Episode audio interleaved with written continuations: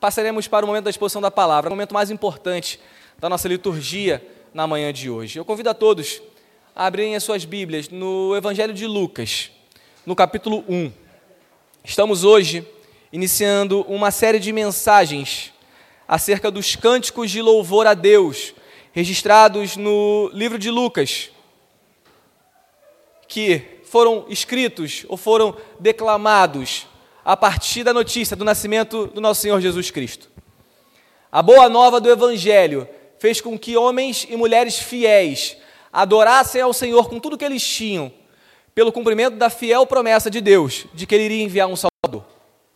E, em comemoração ao Natal, e nós não podemos negar isso, porque o Natal é uma data que mexe muito com o imaginário da cultura ocidental. Nós decoramos nossas casas, decoramos nossas igrejas nós cantamos hinos e canções que só cantamos nessa parte do ano, nós fazemos cantatas, nós estamos juntos em família, nós assistimos filmes diferentes que passam na televisão, eles mudam no final do ano, tudo, parece que tudo neva, tudo é vermelho, tudo pisca nessa parte final do ano. Nós mudamos os nossos cardápios, nós comemos paretone, nós comemos rabanada, nós fazemos bacalhau, nós temos as nossas tradições de Natal e preservamos essas tradições porque são passadas de geração em geração.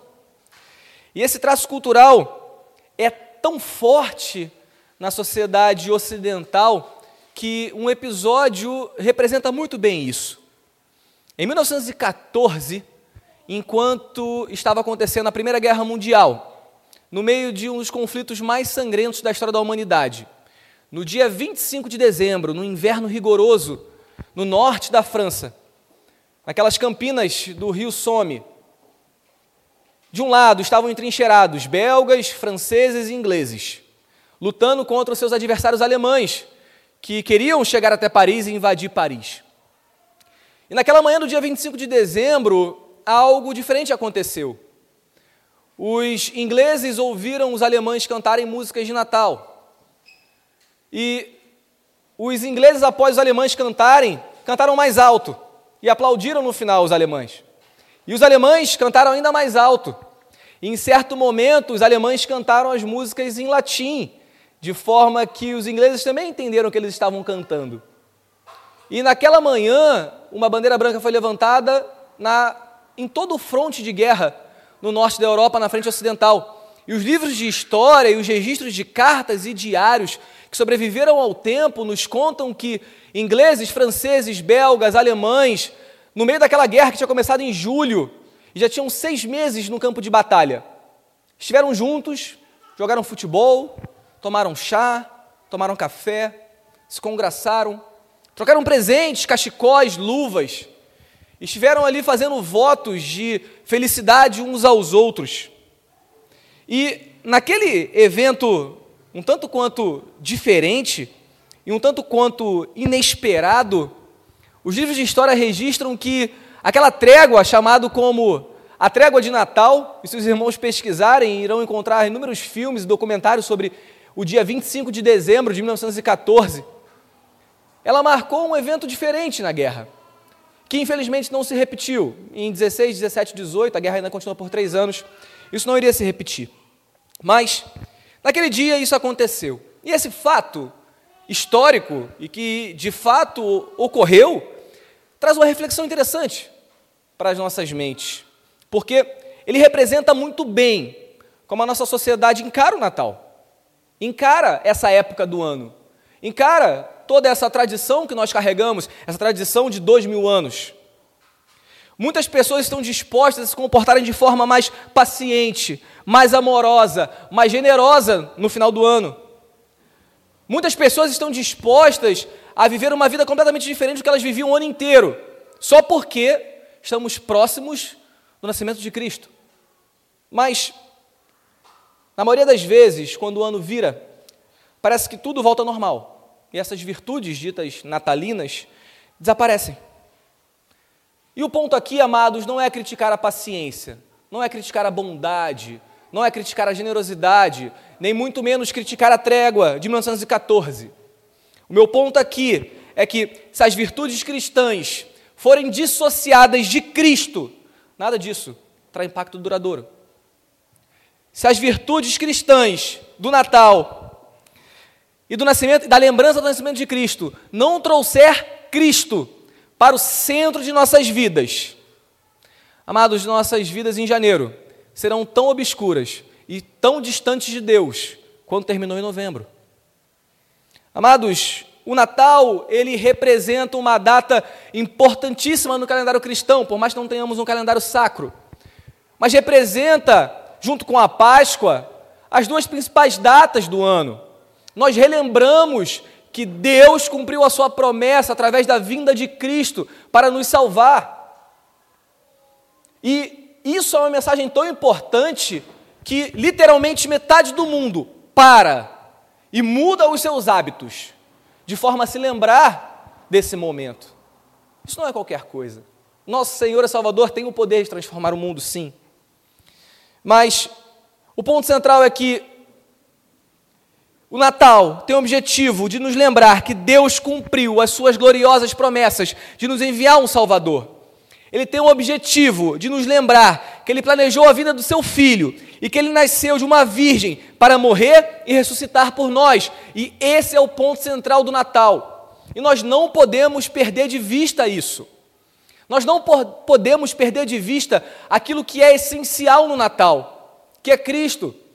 E por mais que nós estejamos numa igreja, no início do advento, relembrando do nascimento de Cristo, pregando o Evangelho de Cristo, como é fácil nós nos esquecermos de que Cristo é a razão de tudo isso. Como é fácil nós deixarmos de lado a verdadeira necessidade de arrependimento e fé em um Salvador, para passarmos a acreditar em simples sentimentos que vão esmorecer daqui a duas ou três semanas. Sem mais delongas, amados, eu queria refletir com os irmãos acerca do cântico de Maria, o Magnificat que nós encontramos em Lucas 1. Faremos a leitura a partir do versículo 39. Eu convido a todos a lermos esses versículos.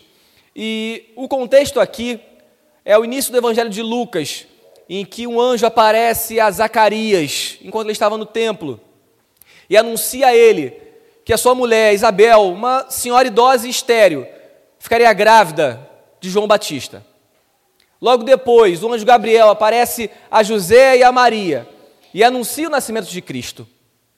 E então, Isabel, com seis meses de gestação, e Maria, recém-grávida pela ação do Espírito Santo, se encontram. Maria vai até a casa de Isabel.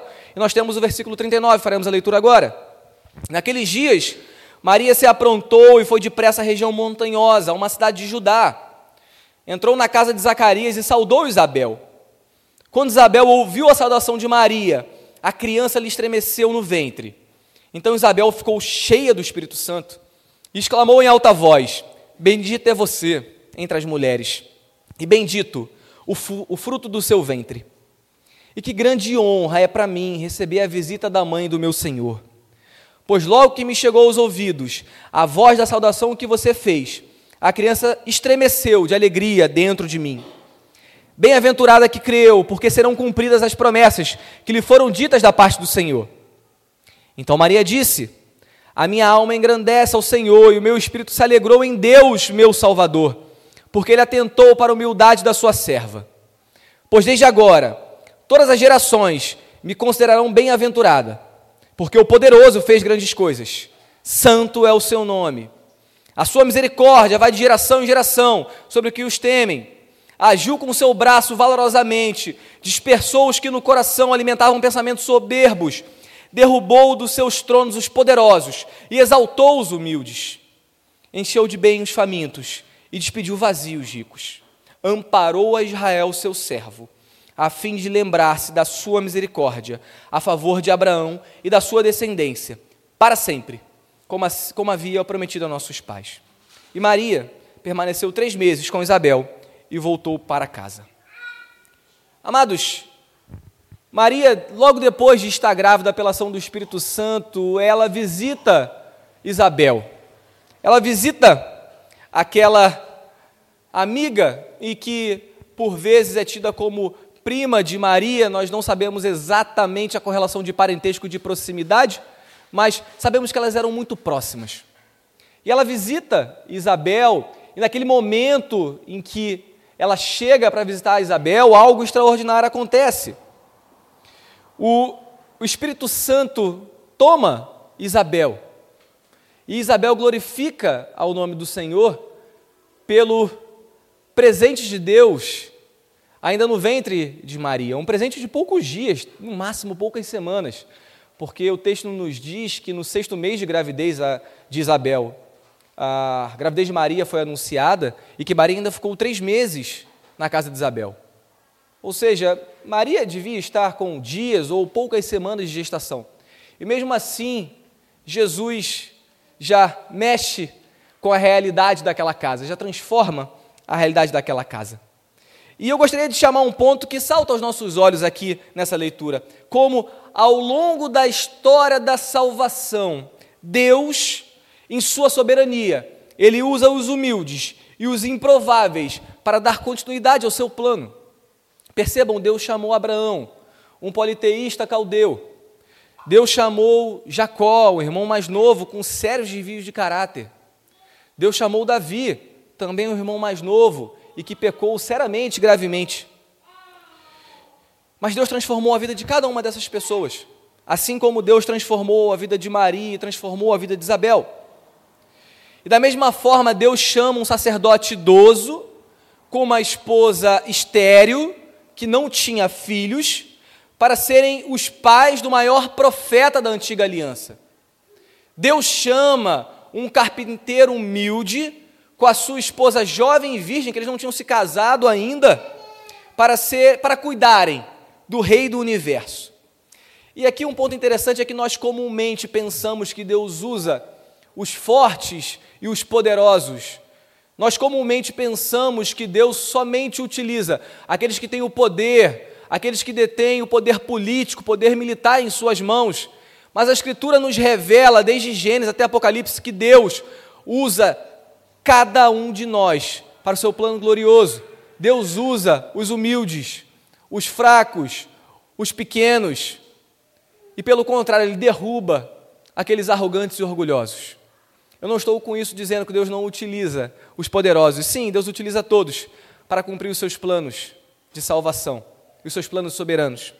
Mas eu gostaria de destacar o fato de que Maria, Isabel eram mulheres que viviam na periferia de um império, numa cidade sem importância, em um local subjugado pelo Império Romano, não tinham a pompa da política, não tinham a pompa da corte, elas não tinham poder financeiro, mas elas tinham um coração humilde e elas se apegavam às promessas do Senhor. Maria e Isabel são duas improváveis. Maria e Isabel são chamadas por Deus para algo glorioso, não pelos seus méritos, mas por conta do amor soberano de Deus, que escolhe e que elege. Como Paulo escreveu em sua carta, na, em 1 Coríntios, verso 26, ele diz: Porque vede, irmãos, a vossa vocação, que não são muitos sábios segundo a carne, nem, nem muitos poderosos, nem muitos nobres que são chamados, mas Deus escolheu as coisas loucas desse mundo para confundir as sábias. E Deus escolheu as coisas fracas desse mundo para confundir as fortes. E Deus escolheu as coisas vis desse mundo e as desprezíveis e as que não são para aniquilar as que são para que nenhuma carne se glorie perante ele. Mas vós sois dele, em Jesus Cristo, o qual para nós foi feito por Deus sabedoria, justiça e santificação e redenção, para que, como está escrito, aquele que se glorie, glorie-se no Senhor. O Natal nos lembra que a honra, a obra e o louvor é somente de Deus. O Natal nos lembra que em um momento em que o povo israelita se achava esquecido. E quando nós saímos do Antigo Testamento e entramos no Novo, parece que o mundo muda.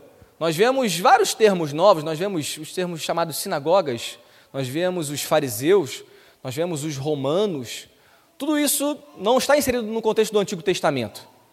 Mas quando nós iniciamos o Novo Testamento, nós olhando, quando nós olhamos para a história, percebemos que o povo de Israel foi subjugado por macedônios, por ptolomeus, por romanos que pagavam pesados impostos. O povo de Israel ansiava por um Messias. E parecia que Deus havia se esquecido do seu povo. Parecia que Deus tinha abandonado o povo de Israel e que as suas promessas não mais se cumpririam. Eles não tinham autonomia, eles não eram um Estado de fato, eles estavam subjugados há mais de 400 anos, com poucas exceções nesse, no meio desse período. Mas Deus envia o seu Salvador, envia o seu Messias e cumpre as suas promessas. E algo acontece de miraculoso aqui. Antes do Pentecostes, antes da descida do Espírito Santo, 30 anos antes da morte, da ressurreição de Cristo, Isabel, aos moldes dos profetas do Antigo Testamento, é cheia do Espírito Santo e profetiza. E cheia do Espírito Santo, declara que Maria era bem-aventurada, era feliz por ser o receptáculo da promessa de Deus, por ser o receptáculo daquela promessa milenar que enfim se cumpria. E aqui eu peço que os irmãos considerem o seguinte ponto: Isabel, uma senhora de idade, esposa de um sacerdote da linhagem de Levi, ela estéreo, ele já velho, glorifica a Deus pela vida de Maria, uma jovem, e por um bebê, um embrião de dias, de semanas. Como ela chegou a essa conclusão? Como ela chegou à conclusão de que aquele embrião de poucos dias era o Senhor da vida dela? E a resposta, meus amados, não é outra senão a ação poderosa do Espírito Santo na vida de Isabel. E amados, assim como o Espírito Santo age de maneira poderosa para revelar a Isabel a necessidade de um Salvador, ele agiu também nas nossas vidas, nos chamando nos transformando e abrindo os nossos olhos para a necessidade de um Salvador. Nosso Salvador é Jesus. Isabel talvez não tenha visto a morte e a ressurreição do seu Senhor. Não sabemos, a Bíblia não conta se ela estava viva quando Jesus morreu e ressuscitou. Mas nós sabemos que Isabel confiava na promessa de Cristo. Nós sabemos que ela repousava e que ela sabia naquele momento que as promessas de Deus haviam se cumprido. Quantas vezes, amados, ou quantos de nós, antes de sermos encontrados por Cristo, vivemos inúmeros natais, ceiamos, assistimos cantatas, visitamos igrejas, cantamos salmos, e isso era totalmente indiferente para cada um de nós. Quantos de nós vivemos anos e anos a fio, em total escuridão, sem perceber a real beleza e a real necessidade de termos um Salvador? Assim como na vida de Isabel, cada um de nós precisou ou precisa ser encontrado pelo Espírito Santo e ser transformado pela graça do nosso Senhor e Salvador Jesus Cristo. Cada um de nós precisa ter os olhos abertos para a real necessidade de um Salvador, porque se nós negarmos isso, nós estamos negando o maior presente de Deus, que foi a vinda do seu filho.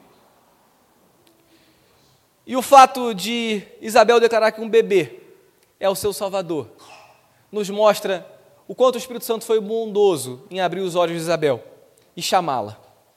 Amados, o verdadeiro significado do Natal não é outro senão declarar que Jesus, que aquele bebê que nasceu em um estábulo, que dormiu em uma manjedoura, que fugiu para o Egito, que cresceu em estatura e graça, que aprendeu sobre as leis do Senhor, que revolucionou o mundo de sua época, que morreu e que ressuscitou, é o nosso Senhor e Salvador. Essa é a mensagem do Natal. O Natal não se limita somente a boas festas, a bons desejos, a desejos de prosperidade, de paz, de alegria.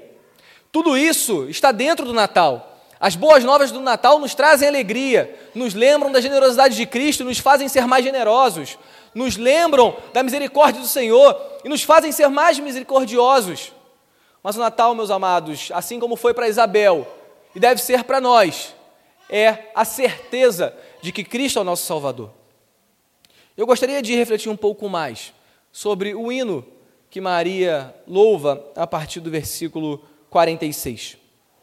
E esse hino, que é um dos hinos mais cantados da história da igreja, por mais que a nossa igreja não tenha o hábito de cantá-lo, mas eu já trago para os irmãos que o Projeto Sola recentemente fez um, uma versão do hino Magnificat e também dos próximos hinos que nós veremos, como o Benedictus e o hino de Simeão.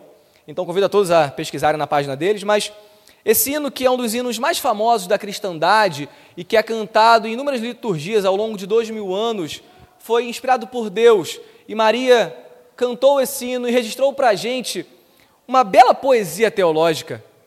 E a gente consegue perceber o quanto Maria conhecia Deus, o quanto Maria era fiel a Deus.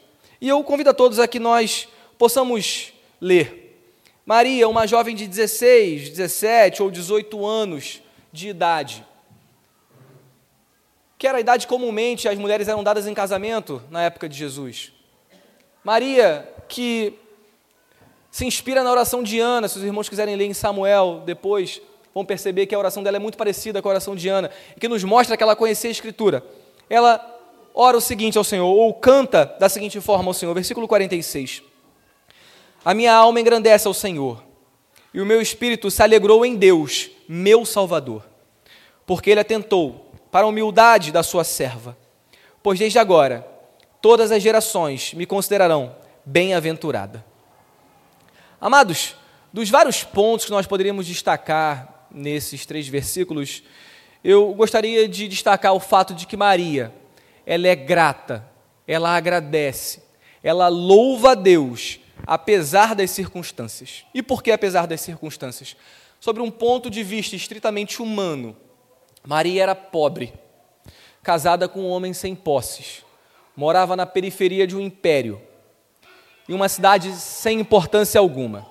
Por ser mulher, ela não poderia frequentar uma escola rabínica, ela não poderia participar da vida comum da sinagoga, ela não tinha direitos políticos, ela não teria direito a estudar numa escola. Mas mesmo assim, ela declara que Deus havia se atentado para ela. E percebam que para Maria, a alegria dela estava em ser usada por Deus, por participar dos planos gloriosos de Deus para a salvação. E o que eu queria chamar a atenção é que o parâmetro de Maria para avaliar o cuidado de Deus para com ela não era um parâmetro mundano, não era um parâmetro material. A alegria de Maria não estava fundamentada em saber se ela era parte, se, se ela tinha ou se ela conseguiria viajar, mas se fundamentava no fato de que ela era parte do plano eterno de Deus para salvar pecadores. E aqui eu gostaria de fazer uma pergunta, amados, já tentando aplicar esse texto. Quantos de nós engrandecemos ao Senhor pela Sua obra em nossas vidas. Quantos de nós podemos dizer que o motivo da nossa alegria é o Senhor nos utilizar para a divulgação do Seu Evangelho?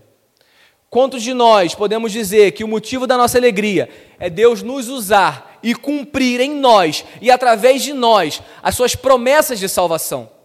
Amados, nós temos sido absolutamente abençoados por Deus. Nós temos sido abundantemente abençoados por Deus, com muito mais daquilo que nós pedimos ou pensamos, infinitamente mais daquilo que nós merecemos, muito mais daquilo que nós precisamos. E mesmo assim, muitas vezes os nossos corações são encontrados cheios de amargura, de insatisfação, de reclamações. Nós muitas vezes buscamos o pecado para satisfazermos aquilo que nós achamos que falta em nossas vidas. E o exemplo de Maria nos lembra que o verdadeiro motivo para a nossa alegria deveria ser o fato de Deus nos salvar e nos usar para o seu plano de salvação. Diferentemente do que a doutrina católica advoga, amados, nós não encontramos base bíblica para dizer que Maria era um ser humano diferente de cada um de nós. Na verdade, essa ideia é reforçada pela própria oração de Maria, que conclama que Cristo é o seu Salvador, que Deus é o seu Salvador. Alguém sem pecado não necessitaria de um Salvador. Mas sim, Maria é um exemplo para nós. Mas sim, Maria, assim como Paulo, assim como Pedro, assim como João, assim como Barnabé, assim como inúmeras pessoas na história da cristandade, é um exemplo para a igreja de Cristo, um exemplo de alguém que se alegrou em ser o meio pelo qual Deus salva. Alguém que se alegrou por fazer parte da promessa gloriosa de Cristo. E, e, o convite de Deus para nós é nos alegrarmos por fazermos parte dessa promessa, por sermos salvos, por sermos, por termos sido recebidos na comunhão do reino de Deus. Amados, Maria é um exemplo, um exemplo bíblico de satisfação em Cristo, de alegria, apesar de toda e qualquer circunstância. E ela continua a sua oração no versículo 49, ela ora da seguinte forma: Porque o poderoso me fez grandes coisas, santo é o seu nome, a sua misericórdia vai de geração em geração sobre o que os temem. E aqui, amados, a ação de graças ela encontra um clímax, ela encontra um topo. A bondade de Deus é vista agora não só em relação a Maria, mas em relação a toda a cristandade, geração em geração, sobre o que os temem. E percebam como a teologia que Maria expressa em sua oração, inspirada pelo Espírito Santo, é uma teologia saudável. Como ela conhece o Antigo Testamento, como ela sabe expor quem Deus é. Ela louva a Deus por ser poderoso, ela louva a Deus por ser santo, e ela louva a Deus por ser misericordioso. E amados, o convite do Natal para nós é nós louvarmos o poder de Deus, é nós louvarmos a Sua santidade, porque nós somos diferentes dele, nós somos pecadores, mas é também motivo e tempo para louvarmos pela Sua misericórdia porque Ele nos salvou, porque Ele nos transformou. Maria nos ensina que boa teologia rende bons louvores. E o pastor Heber Campos Júnior, comentando sobre esse mesmo texto, ele explicita isso. Como boa teologia rende bons louvores. Como quando eu canto as Escrituras e quando eu conheço a Deus, eu louvo a Deus de forma mais plena. E por mais que não tenhamos o hábito de cantá-lo em nossa igreja, o Cântico de Maria é uma das músicas mais entoadas na história da cristandade. É uma das músicas que nos inspira. E o exemplo dela nos inspira, assim como inúmeras personagens bíblicas nos inspiraram ao longo de muitos anos. E aqui, Maria reconhece que Deus é poderoso ao criar, sustentar e redimir a criação Maria reconhece que Deus é santo, diferente, sem, separado, sem pecado, alto, sublime. Maria reconhece que esse Deus todo-poderoso e santo, apesar de sua glória, tem misericórdia dos pobres pecadores. Amados, Maria reconhece que a misericórdia de Deus recaiu sobre uma idosa estéril. Maria reconhece que a misericórdia de Deus recaiu sobre uma virgem pobre. Maria reconhece que o Natal, que a chegada de Cristo, é o tempo de relembrarmos e cantarmos e divulgarmos a bondade de Deus, a fidelidade de Deus em salvar e cumprir as suas promessas eternas. Se perdermos de vista o amor de Deus para enviar o seu Filho para salvar a humanidade, amados, nós perdemos todo o sentido do Natal. Nós perdemos todo e qualquer benesse que o Natal nos traz. Não há nada de mais santo no dia 25 de dezembro. Não há nada de santo em colocarmos árvores, decorações em nossas casas. Mas isso simboliza ou nos lembra, ou deveria nos lembrar, que o próprio Deus cumpriu as suas promessas e o próprio Deus encarnou em nosso favor. E amados, nós devemos divulgar isso, porque nós temos, por vezes, um pudor, nós temos vergonha, nós temos medo de serem delicados na nossa família, no nosso trabalho, e não queremos tocar no assunto Jesus no Natal. Nós desejamos boas festas, nós desejamos feliz ano novo.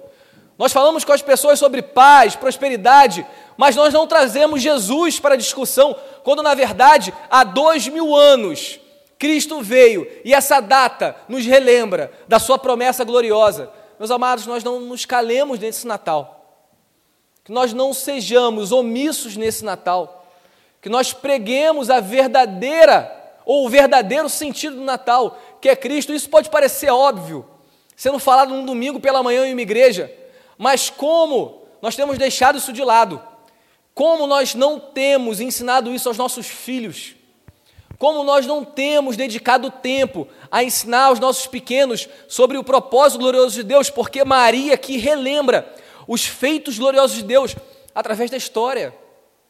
Maria relembra que Deus tirou o seu povo com mão forte do Egito. Ela relembra que Deus expulsou ou matou Golias e derrubou os midianitas soberbos. Ela tem em mente que Deus expulsou o seu povo da terra prometida por conta do pecado, mas que agora ele estava trazendo o seu povo de volta, não através de um reino político, mas através de um reino eterno. Maria glorifica a Deus pela sua misericórdia, antes mesmo da promessa completa se dar. Jesus não havia morrido e não havia ressuscitado. Maria tinha recebido a notícia de um anjo de que o Salvador viria dela. Isso é suficiente para que ela glorifique o nome do Senhor. Nós, dois mil anos depois, já vimos essa promessa acontecer. Nós sabemos que Cristo não só nasceu, mas morreu e ressuscitou. Que isso não morra nas nossas casas, que isso não esteja restrito ao nosso ambiente pessoal, que nós divulguemos a verdadeira mensagem do Natal.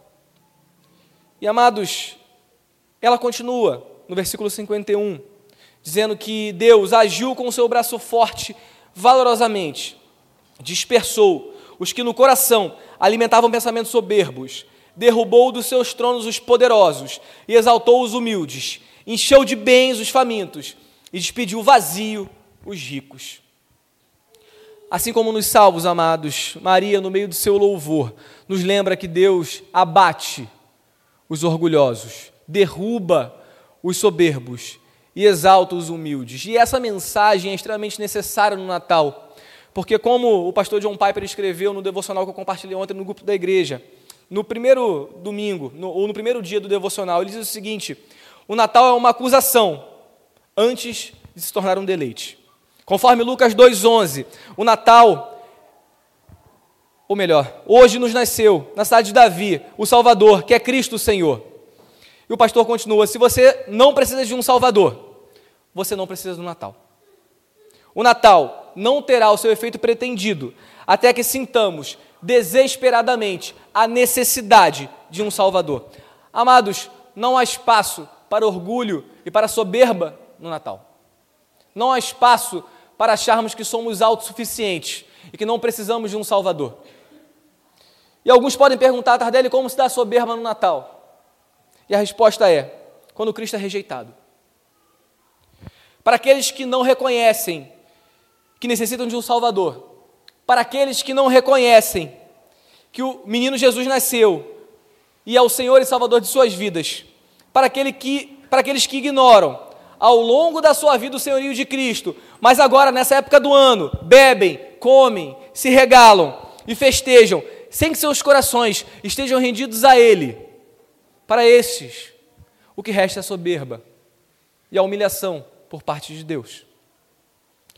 Amados, o destino eterno daqueles que não aceitam o senhorio de Cristo não é outro a não ser que serão abatidos por Deus.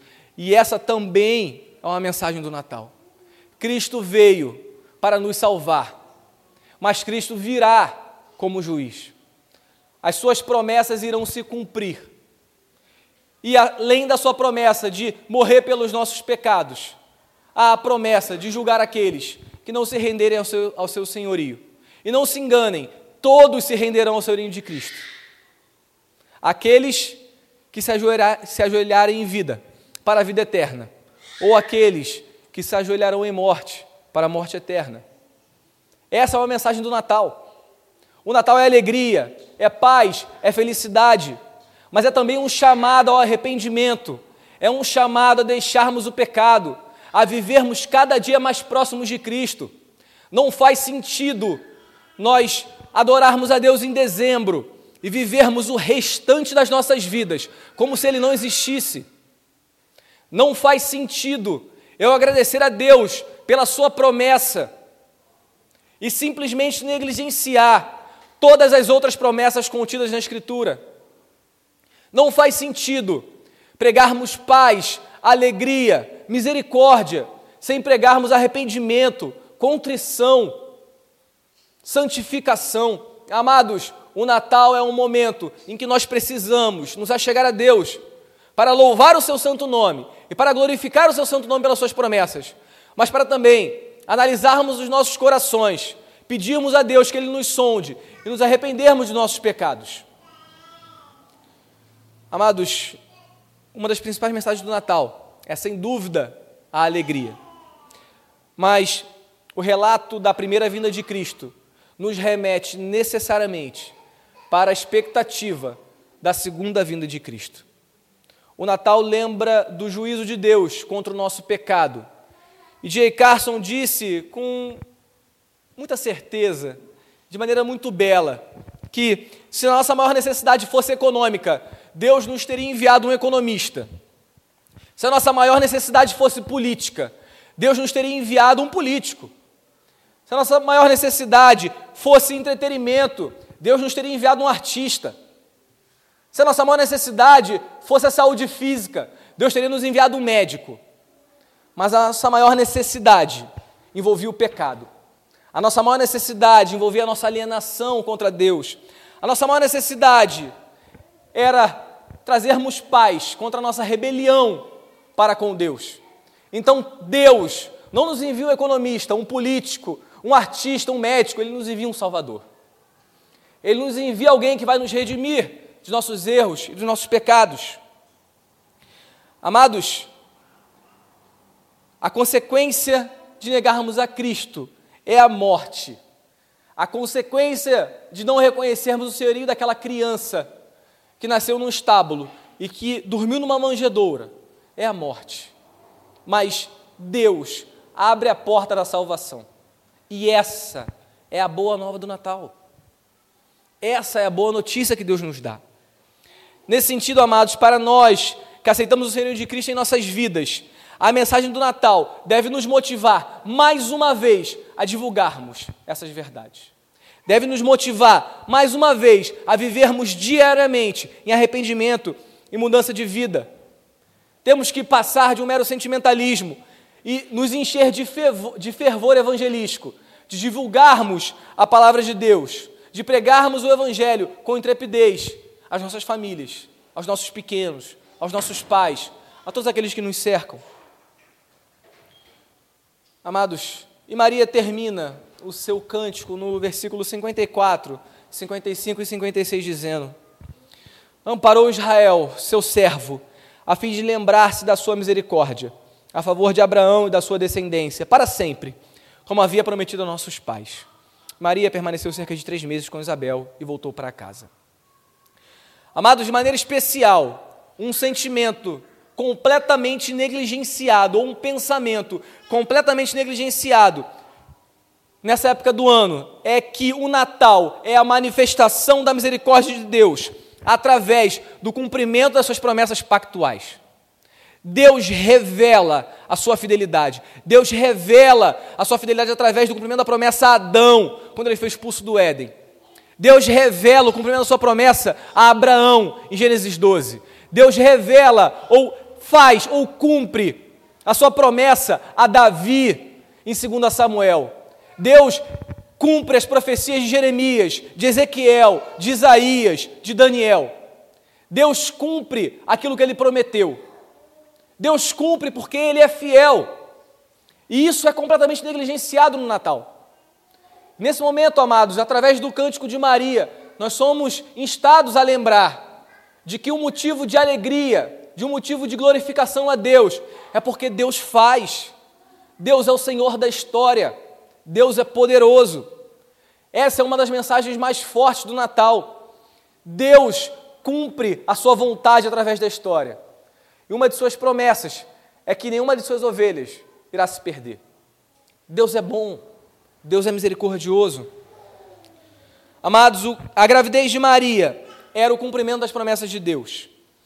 Certamente ela tinha em sua memória a história da redenção e todas as promessas feitas durante milhares de anos e registradas no Antigo Testamento. A alegria sentida pelos fiéis e que nós veremos ao longo dessa série de mensagens, sentida por Isabel, por Maria, por Zacarias. Amados, todas essas, todos esses sentimentos necessitam estar presentes também em nossos corações. Concluindo, amados, no Natal, o cristão ele olha para a manjedoura e ele vê as profecias se cumprindo, o milagre da encarnação sendo realizado, Jesus vivendo uma vida como um homem sem pecado, de maneira perfeita, Jesus pregando o arrependimento para com Deus, Jesus morrendo pelos nossos pecados e Jesus ressuscitando com poder e glória para garantir a nossa salvação. Essa é a mensagem do Natal. Que nós possamos viver isso, amados. Nós possamos anunciar isso às nossas famílias e a todos que nós conhecemos. Antes de encerrar, não poderia deixar de trazer algumas aplicações desse texto para nós. E a primeira delas que eu gostaria de trazer é a leitura de Deuteronômio 6, versículos 4, 6 e 7. 4, 5, 6 e 7, que diz assim: Moisés dizendo ao povo: Escute, Israel, o Senhor nosso Deus é o único Senhor. Portanto, ame o Senhor seu Deus de todo o seu coração, de toda a sua alma e de toda a sua força. Essas palavras que hoje lhe ordeno estarão no seu coração. Esse texto é o texto mais importante da fé judaica.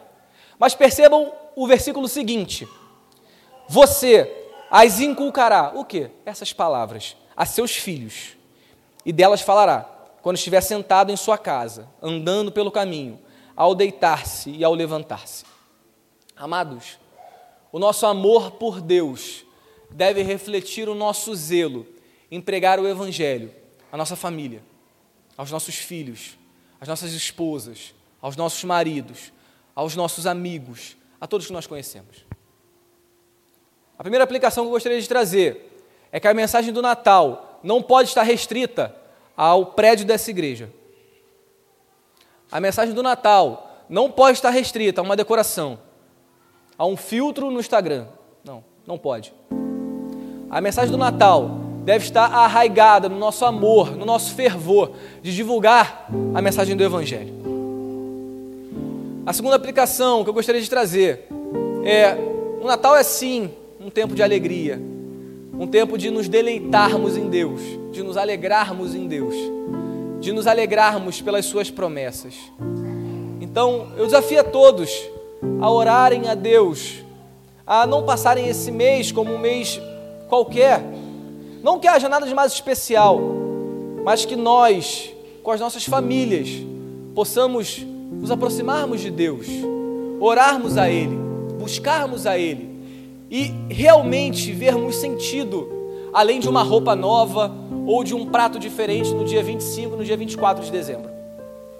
Que nós possamos, naqueles dias, relembrar e viver de forma digna do sacrifício, da vida, da obra, da morte e da ressurreição de Cristo em nosso favor. Amados, e por fim, que nós possamos trazer aos nossos corações essa mensagem e que essa mensagem, através da ação do Espírito Santo, nos dê uma vida digna do Evangelho. Que o exemplo do homem Deus que nasceu e viveu uma vida perfeita e que sofreu todo tipo de tentação nos inspire. Que o exemplo de Cristo nos inspire. Nós temos muitos exemplos na Bíblia. Nós temos exemplo de Pedro, de Paulo, de Maria, de Isabel, de Ana. Temos mas que o exemplo supremo de nossas vidas seja o Cristo, morto e ressurreto em nosso favor. Amém? Vamos orar. Senhor, nosso Deus e nosso Pai, nós te agradecemos, ó Deus, pela tua misericórdia, pela sua graça, pelo seu amor. Nós te agradecemos porque naquela noite, ó Pai, em um estábulo, o Senhor fez nascer o Rei do universo. Ó Deus, de uma maneira que nós não entendemos. Aquele que criou todas as coisas, aquele que sustenta todas as coisas, aquele que é o motivo da criação de tudo, nasceu despojado de tudo.